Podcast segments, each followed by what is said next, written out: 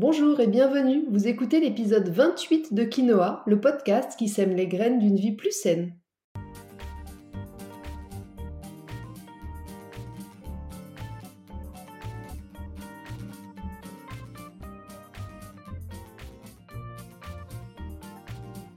Je suis Julie Coignet, naturopathe et coach santé. Ma mission à travers ce podcast est de vous aider à retrouver ou à garder la santé en adoptant de nouvelles habitudes de vie plus saines et équilibrées.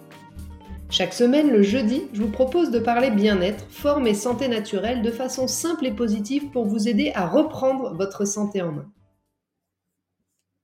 Dans ce 28e épisode de Quinoa, je vais vous donner mes conseils pour survivre aux fêtes de fin d'année en évitant de trop surcharger votre foie ou de ruiner l'équilibre plutôt sain que vous avez peut-être déjà commencé à mettre en place. On va voir à quoi sert le foie dans ces moments-là, comment on se prépare aux festivités, qu'est-ce qu'on peut faire pendant pour limiter les dégâts et puis comment équilibrer après. Je vous explique tout ça dans cet épisode. Mais avant de rentrer dans le vif du sujet, j'ai une petite annonce à vous faire. Cette année, plutôt que de faire comme tout le monde en vous proposant un énième calendrier de l'Avent, aussi healthy soit-il, j'ai pensé que mes conseils et mon aide pourraient plutôt vous servir après. Et du coup, dans l'idée du Dry January que vous connaissez peut-être et qui consiste à ne pas boire d'alcool pendant tout le mois de janvier, j'ai eu envie de vous proposer de m'accompagner sur un Healthy January pour démarrer l'année de la meilleure façon possible. Alors pour vous accompagner dans ce challenge qui j'espère va vous motiver, j'ai créé un calendrier non pas de l'avant mais de l'après.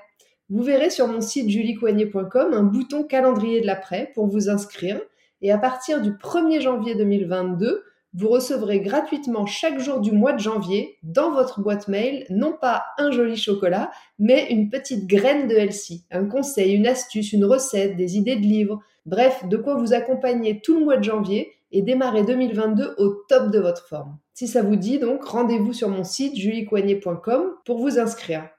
Allez maintenant, installez-vous bien, c'est parti pour l'épisode du jour. Les fêtes de fin d'année approchent à grands pas pour le plus grand bonheur des gourmands, mais souvent un peu dans le stress pour celles et ceux qui essaient d'avoir une alimentation saine ou qui suivent un régime spécifique.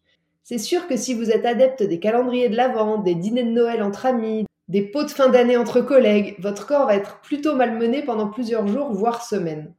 Et tous les ans, c'est le même refrain. On mange bien plus que de raison, mais on mange aussi plus gras, plus de protéines animales, on boit plus d'alcool. Résultat, vous surconsommez des aliments, pas forcément très sains, ça c'est une chose, mais surtout des aliments très difficiles à digérer. Et donc vous augmentez les risques de vous sentir mal, de vous sentir ballonné, lourde, d'avoir des problèmes de digestion, des migraines, des coups de fatigue et même de prendre du poids. Rien de très réjouissant, n'est-ce pas? Et si cette année, vous pensiez à vous préparer un peu avant les festivités pour éviter tout ça, au lieu d'attendre début janvier et puis pleurer pour essayer de réparer les dégâts et puis vous jeter corps et âme dans une détox hyper drastique. Si l'idée vous enchante, je vous propose de démarrer dès demain une prétox. Alors qu'est-ce que c'est que ce truc? Vous connaissez tous, j'imagine, le principe de la détox qui permet de faire le ménage dans notre organisme en mettant au repos notre système digestif. Eh bien, la prétox, c'est une méthode qui va, comme son nom l'indique, préparer l'organisme aux excès.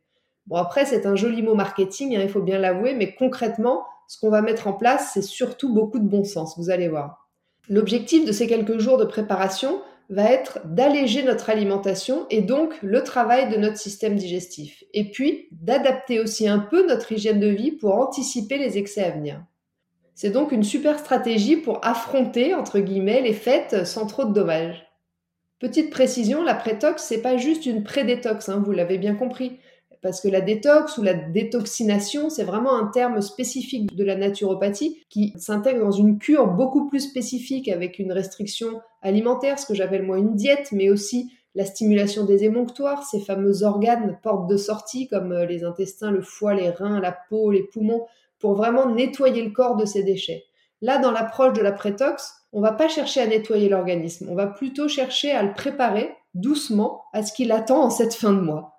C'est devenu la grande mode dans les pays anglo-saxons. On n'en parle pas encore autant que la détox chez nous. Pourtant, quelle bonne idée de préparer son corps avant cette période ultra festive. Alors cette année, je vous assure que vous ne culpabiliserez pas devant votre verre de vin, vous ne compterez pas le nombre de chocolats que vous avez déjà mangé, parce que vous aurez préparé le marathon des fêtes comme un sportif, en jouant la carte de l'anticipation.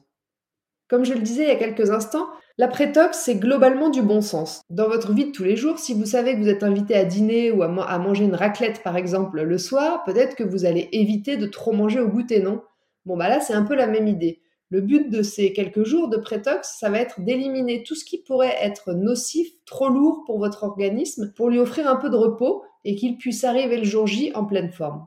Mais attention, on ne se lance pas dans un régime trop restrictif, hein, ça ne servira à rien. Vous risquez juste de créer de la frustration et du coup d'envoyer les mauvais signaux à votre corps. Et puis le risque, c'est qu'après, vous vous lâchiez complètement pendant les fêtes et du coup, votre corps va stocker deux fois plus de peur d'être de nouveau en restriction. Vous allez entrer dans un effet yo-yo qui est absolument pas positif. Donc c'est pas du tout l'idée, on oublie. Voyons plutôt concrètement comment est-ce qu'on met en place une prétox.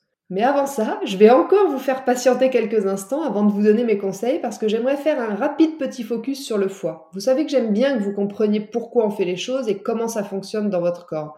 Alors je ne peux pas parler de prétox sans vous expliquer le rôle du foie pendant cette période. Le foie, c'est le deuxième organe le plus volumineux du corps, après la peau. Et oui, la peau, c'est un organe.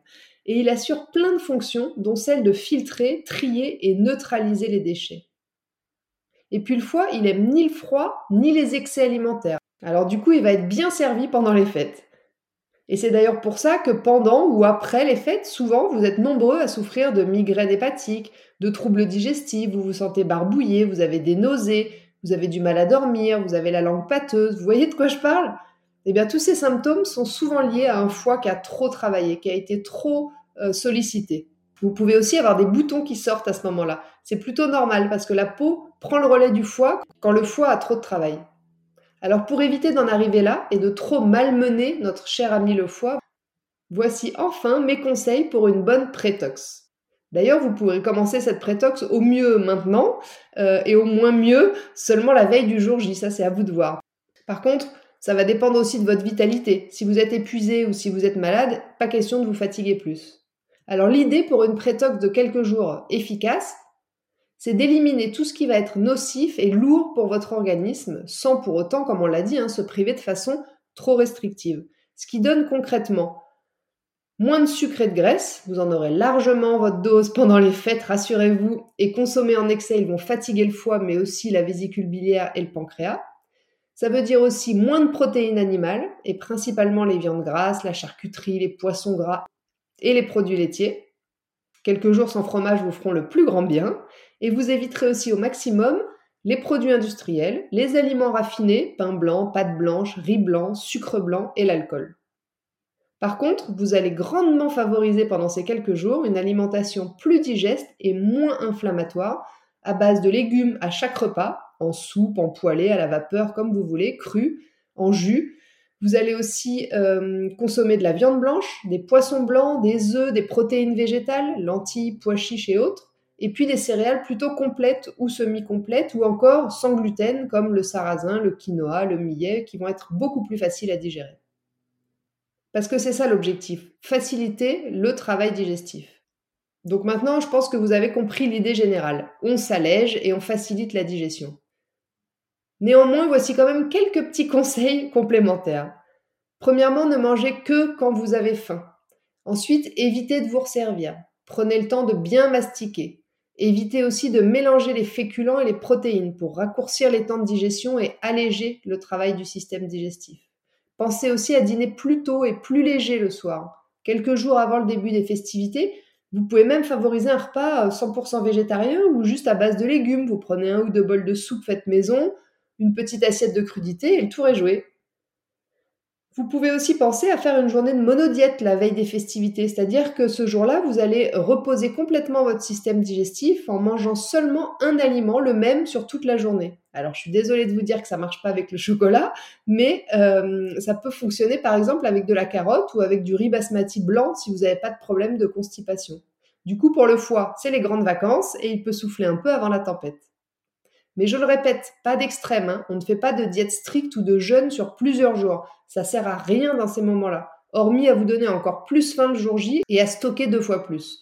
Donc on mange, on ne se frustre pas, mais juste on donne des choses plus digestes à notre corps pour le reposer un peu.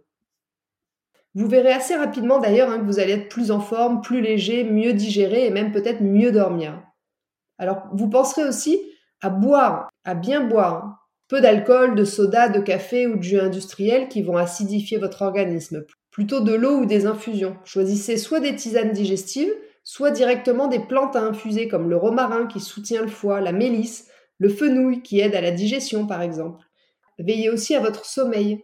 Plus vous serez en forme le jour J et mieux votre corps pourra assimiler la nourriture qui risque d'être en excès. Enfin, vous pouvez aussi démarrer une cure d'ampoule artichaut radis noir. Vous en prenez une chaque matin pour soutenir et protéger votre foie jusqu'aux festivités. Alors maintenant que vous êtes bien préparé, voyons comment on va gérer le jour J. Le jour J, avant le repas, vous pouvez commencer par prendre une gélule d'enzymes digestives, à peu près 15-20 minutes avant le repas, pour aider votre digestion. Et puis, si vous avez des troubles inflammatoires de l'intestin, type colon irritable, RCH ou maladie de Crohn, vous pouvez aussi boire un grand verre de jus d'aloe vera avant le repas pour tapisser et protéger les parois de votre intestin. Ensuite, pendant le repas, comme d'habitude, vous penserez à bien mâcher les aliments, à prendre le temps de manger et de savourer. Ça vous aidera énormément à mieux digérer. Et si vous le pouvez, essayez de limiter votre consommation de protéines animales, qui sont quand même les plus longues à digérer et les plus acidifiantes pour l'organisme. Ou alors, privilégiez les volailles, les fruits de mer, le poisson. Et puis pensez aussi à aller vers des accompagnements plus digestes, comme les patates douces, la châtaigne, les courges, qui sont des glucides faibles et qui vont donner moins de travail à votre système digestif. Bon, et puis en vrac, d'autres petites astuces qui pourront aussi vous aider.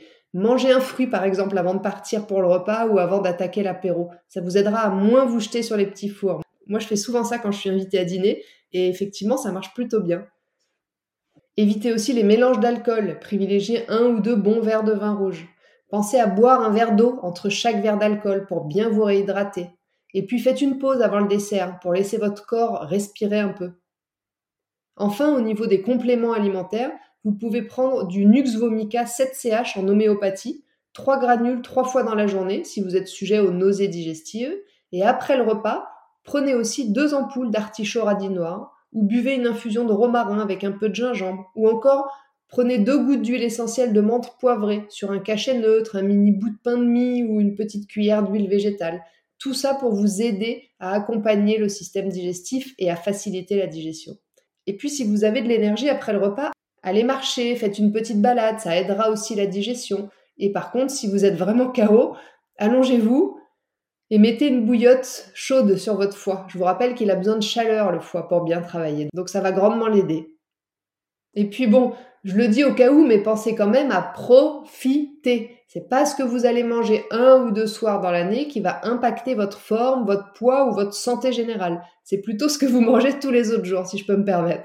Quelques excès, ça fait partie de l'équilibre. C'est ma règle des 80-20. On mange sain équilibré 80% du temps, on se fait plaisir sans culpabiliser 20% du temps. Rappelez-vous cette citation aussi que j'aime beaucoup et que je dis souvent pendant mes consultations, Rien n'est poison, tout est poison. C'est la dose qui fait le poison. Alors si vous avez la chance d'être bien entouré ce jour-là, profitez à fond de ces moments festifs et conviviaux. Pour finir, on va maintenant voir ce que vous pouvez faire le lendemain pour équilibrer au mieux vos excès, si excès il y a eu. Eh bien, le lendemain, c'est du bon sens, encore une fois, mais la meilleure chose à faire, c'est d'écouter son corps et de manger que si on a faim. Si vous sentez que vous n'avez pas encore fini de digérer correctement le dîner de la veille, ne mangez pas. C'est l'occasion idéale pour jeûner jusqu'à ce que la faim revienne. Par contre, vous penserez à bien vous hydrater en buvant de l'eau ou encore une fois des tisanes digestives. La camomille romaine en infusion va être top les lendemains de fête, par exemple, en cas de gueule de bois, de nausée. Vous pouvez aussi prendre de l'anis étoilé pour éliminer les ballonnements, ou encore des graines de fenouil pour faciliter votre digestion, ou en cas de crampe abdominale. Mais aussi, pourquoi pas, des jus verts pressés à froid si vous avez un extracteur. Et puis, si vous avez la sensation de faim, allez-y tout doucement, mangez plutôt léger et axez plutôt votre assiette vers du végétal. Ensuite, petit remède de grand-mère, si vous sentez que votre digestion est très compliquée ou que vous êtes un peu nauséeux, nauséeuse, diluez une cuillère à soupe de bicarbonate de soude dans un verre d'eau et buvez. Et allongez-vous avec une bouillotte bien chaude sur le foie. Il n'y a rien de mieux à faire. Et puis les jours suivants, vous essayerez encore de bouger un peu plus que d'habitude en allant faire une sortie vélo, courir, marcher. N'oubliez pas que transpirer, c'est éliminer. Bon, avec tout ça, je pense que vous êtes vraiment paré pour festoyer sans culpabiliser. Et puis surtout, ne vous inquiétez pas, si vous avez raté le coche ou si vous avez envie de démarrer l'année de la meilleure façon possible, il ne vous restera plus qu'à attaquer en janvier avec mon calendrier de la presse 100% LC pour assurer votre début d'année. Vous rappelle que l'inscription est gratuite et se fait sur mon site à partir d'aujourd'hui sur juliecoignet.com.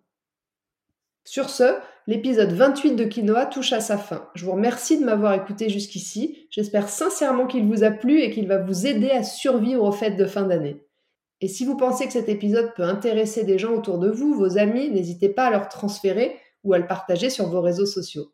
Si vous n'avez pas pu prendre de notes et que vous voulez retrouver tous mes petits conseils par écrit, vous retrouverez le contenu de ce podcast retranscrit dans l'article de blog dédié à l'épisode, encore une fois sur mon site juliecoignet.com. Je vous invite également à vous abonner à ma newsletter pour ne rater aucun épisode du podcast, mais aussi pour suivre mon actualité et profiter de conseils exclusifs chaque semaine directement dans votre boîte mail. La semaine prochaine, ne ratez pas l'épisode 29 de Quinoa. Je répète, ne ratez pas l'épisode 29 de Quinoa. Ce sera Noël avant l'heure. Je ne vous en dis pas plus. En attendant, si vous voulez me faire un petit coucou ou échanger, j'en serais vraiment ravie et je vous invite à me rejoindre sur Instagram, juliecoignet-du-8 naturopathe. Et n'oubliez pas, comme le disait très bien l'abbé Pierre, il ne faut pas attendre d'être parfait pour commencer quelque chose de bien. À bientôt!